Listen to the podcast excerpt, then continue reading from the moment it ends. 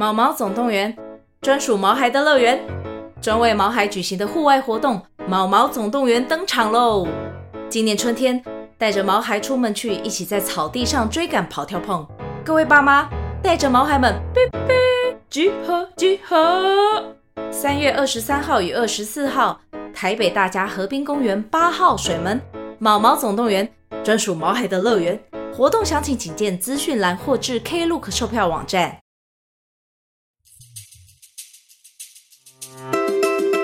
Hello，大家好，我是兴趣是介绍日本很多没用小知识的没用知识。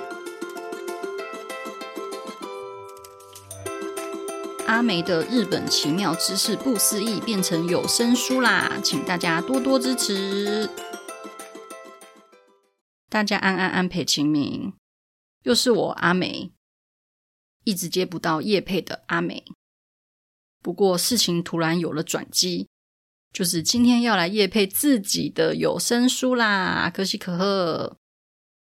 去年九月出版的《日本奇妙知识不思议》呢，终于有美声声优帮忙配音，所以出了有声书。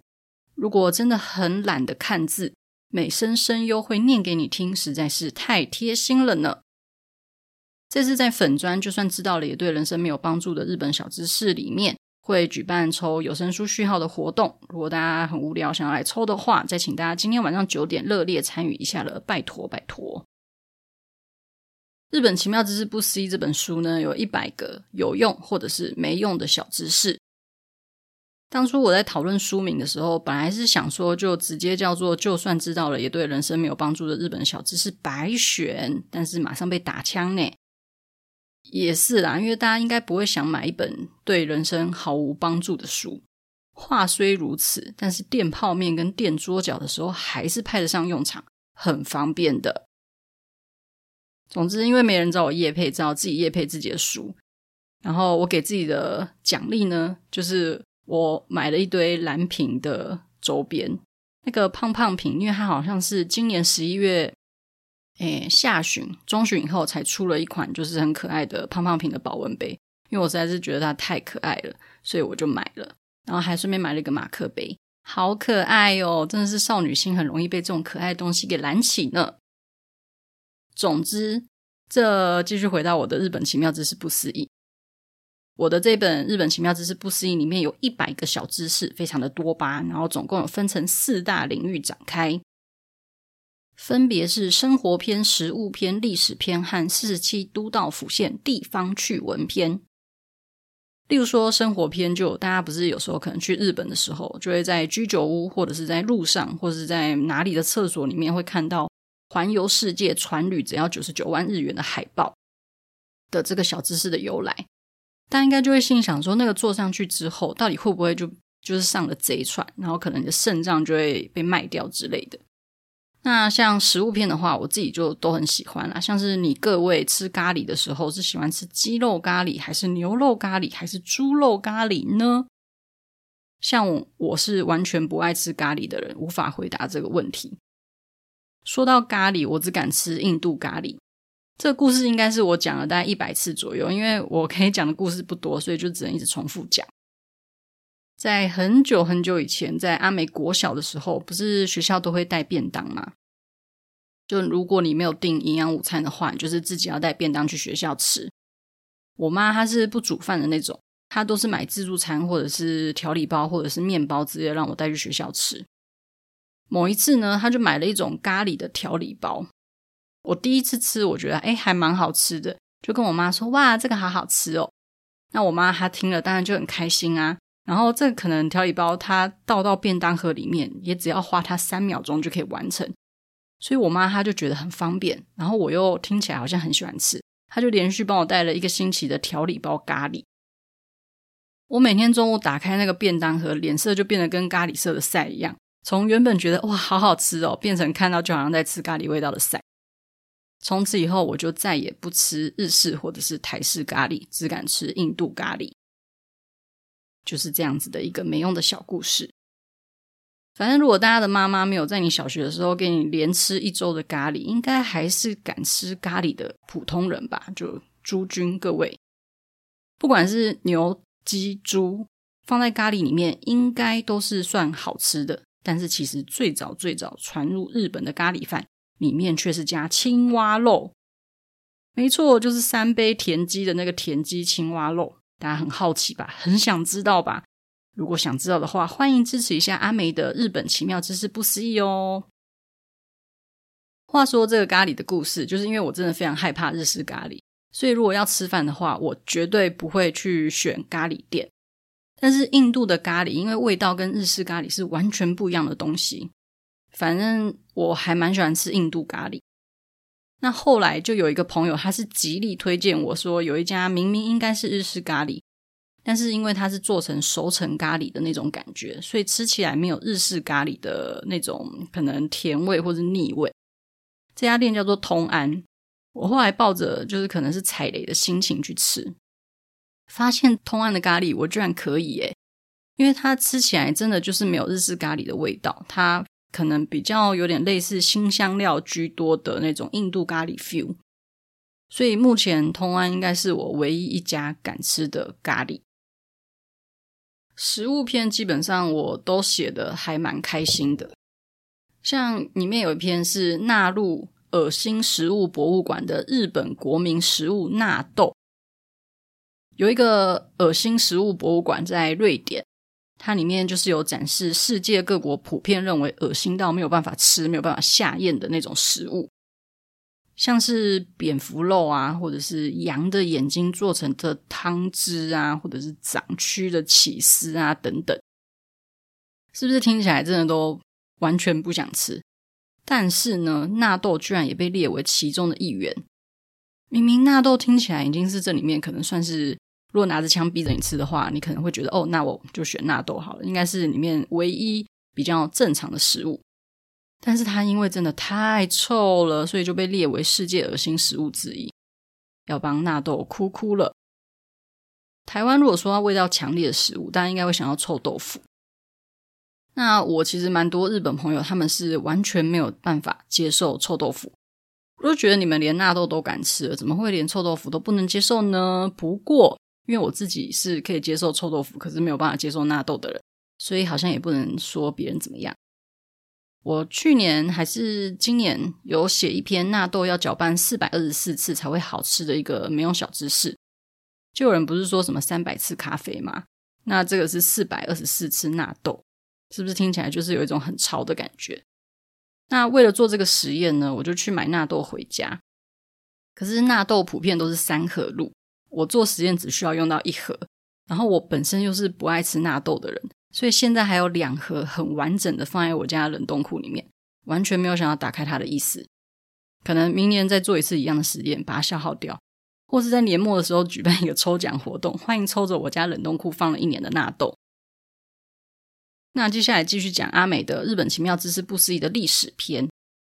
例如说，商店门口摆的那个新乐烧狸猫，为什么蛋蛋这么大一颗？这其实也是一个有一段历史的渊源。狸猫的蛋蛋在歌川国芳的作品里面，就是浮世绘，有很多很惊人的功用。例如说，你出门发现下雨没带伞，这个时候你就可以从裤子里面掏出蛋蛋来遮雨；或是你觉得最近天气很冷，你也可以从裤子里面掏出蛋蛋，然后放在桌子上面，变成一个。有一点带毛的暖桌。那如果出去玩，然后想要乘风破浪一下，你从裤子里面掏出蛋蛋，那只要有风就可以当成帆船的帆。如果你忘记带食物，然后你现在刚好在你的帆船上面的话，肚子饿不知道该怎么办的时候，从裤子里面掏出蛋蛋，也可以当做渔网捕鱼。诶，蛋蛋怎么这么方便？是不是很想要呢？总之，这些传言都是因为日本有一句谚语，叫做“狸猫的蛋蛋八叠榻榻米大”，是用来形容东西它是又大又宽广的样子。为什么会这样子说呢？是因为在江户时代有制作金箔的专门的金匠职人，他们会用狸猫蛋蛋的皮去包覆金块，然后再反复敲打，让金慢慢变薄、变薄，变成金箔的样子。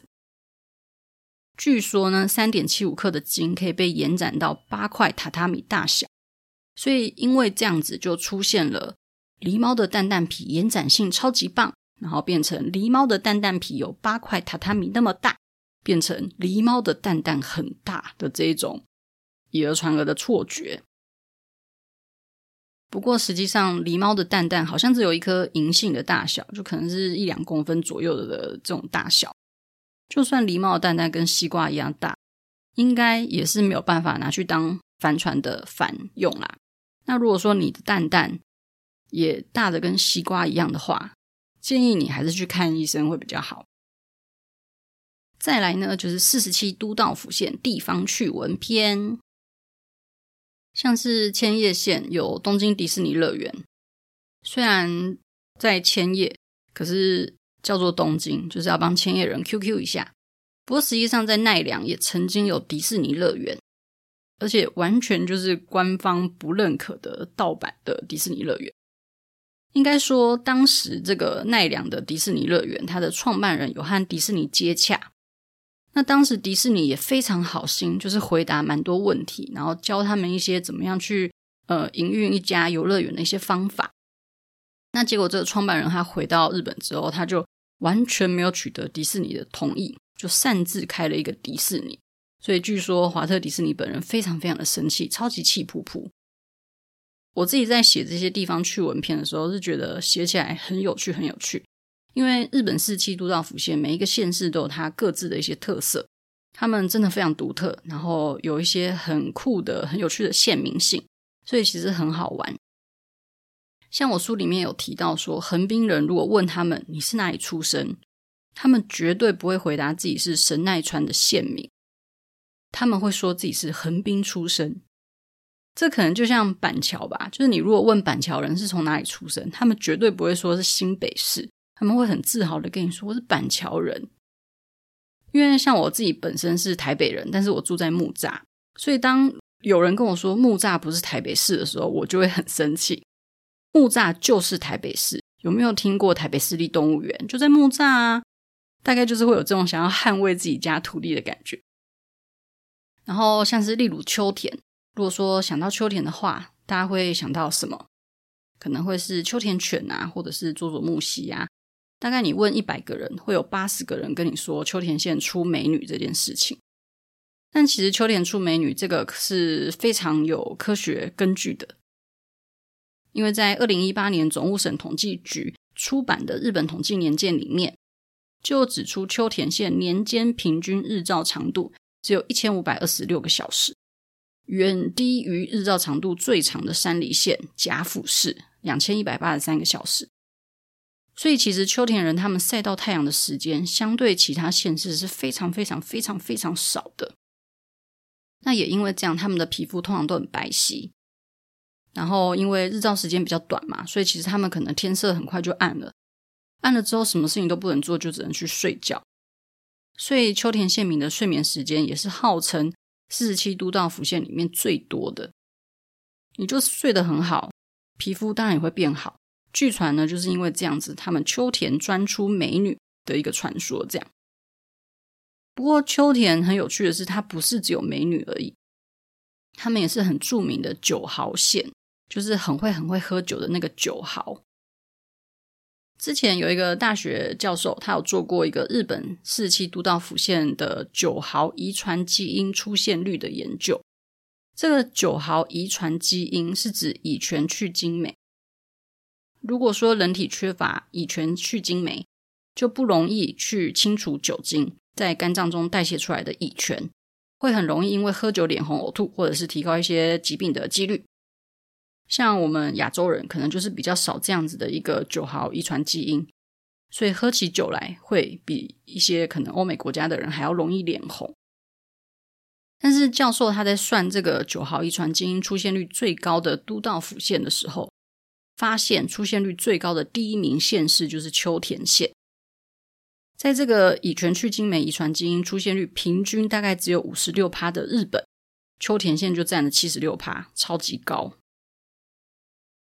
所以秋田人他们除了很会喝酒，他们也很爱喝酒。像通常我们聚餐的时候，可能大家会等到人全部到齐之后再干杯。但是因为秋田县民呢，他们真的是太爱喝酒了，他们完全等不及其他人到齐，所以他们就会在正式干杯之前，还有一个叫做练习干杯的名义，然后就想说，诶，不然我们来练习干杯一下，然后就是趁机喝个几杯，然后人到齐之后才会正式的干杯。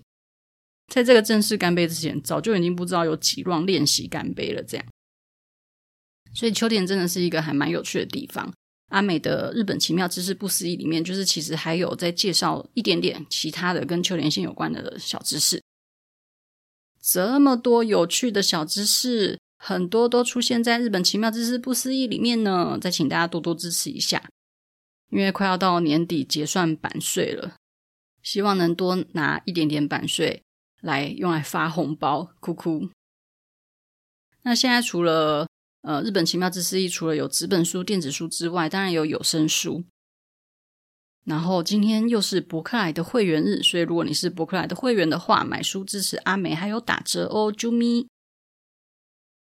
好啦，自己打书的部分就大概到这边。我最近在看《绝命毒师》，我其实从很久很久好几年前刚出的时候有大概看两季，但是那个时候真的觉得他老婆就是《绝命毒师》的老婆史凯勒实在是太烦了，所以我那时候就弃追。那最近，因为我真的很想要看《绝命律师》，所以我就还是把《绝命毒师》捡回来看。那个网飞啊，它是不是就是那个播放速度最快只能一点五倍？但是我用一点五倍看《绝命毒师》，还是觉得步调超慢的，感觉应该用三倍差不多。抱歉了，史凯勒，你真的很烦。